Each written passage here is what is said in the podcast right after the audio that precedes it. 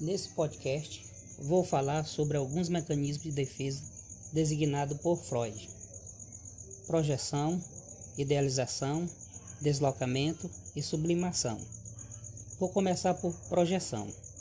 Projeção: operação pela qual o sujeito expulsa de si e localiza no outro pessoa ou coisas, qualidade, sentimento, desejo e mesmo objetos que ele desconhece ou recusa dele.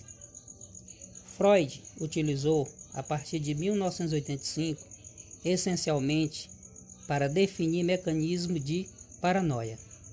Porém, mais tarde, retomado por todas as escolas psicanalíticas para designar um modo de defesa primário, comum à psicose, à neurose e à perversão, pelo qual o sujeito projeta no outro sujeito ou num objeto de desejo que provém dele, mas cuja a origem desconhece, atribuindo a uma qualidade do outro. Idealização atribuição de qualidade perfeita ou quase perfeita ao outro, como forma de evitar a ansiedade ou sentimento negativo, como desprezo, inveja ou raiva. A identificação com o objeto idealizado contribui para a formação e para o enriquecimento das chamadas instâncias ideais da pessoa. Ego, ideal, ideal de ego. Deslocamento sentimento associado a uma ideia, a um objeto deslocado para outro que se assemelha de alguma forma ao original, como mecanismo defensivo do ego.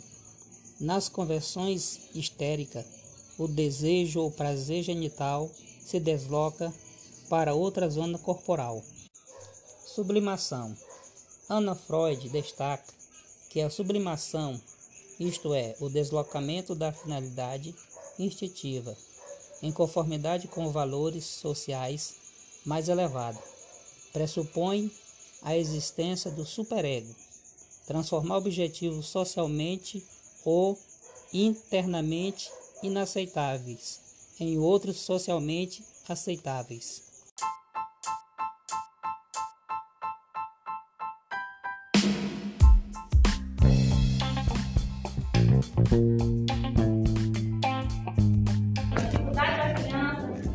ali na questão da atividade. O professor ele precisa saber, a escola precisa saber para poder ajudar vocês. Porque às vezes é muito fácil também, é, como nós julgamos muitas vezes aquele pai, às vezes aquele pai, às vezes tem um motivo, mas vocês precisam justificar por que, que não vieram na reunião, por que, que não acompanharam, por que, que aquela aluno está faltando, para não existir um julgamento. Igualmente, é, vocês é, não podem julgar a escola, a escola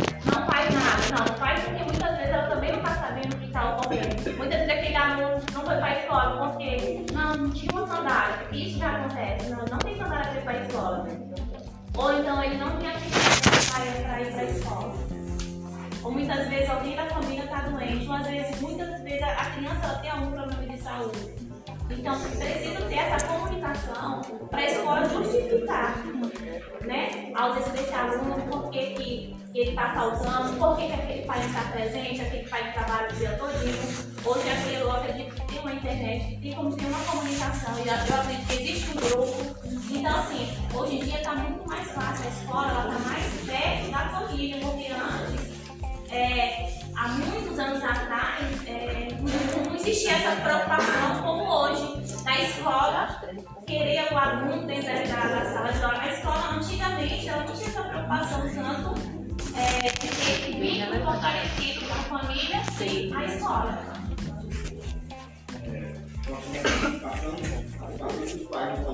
É muito importante. Muito importante. Educação é os pais,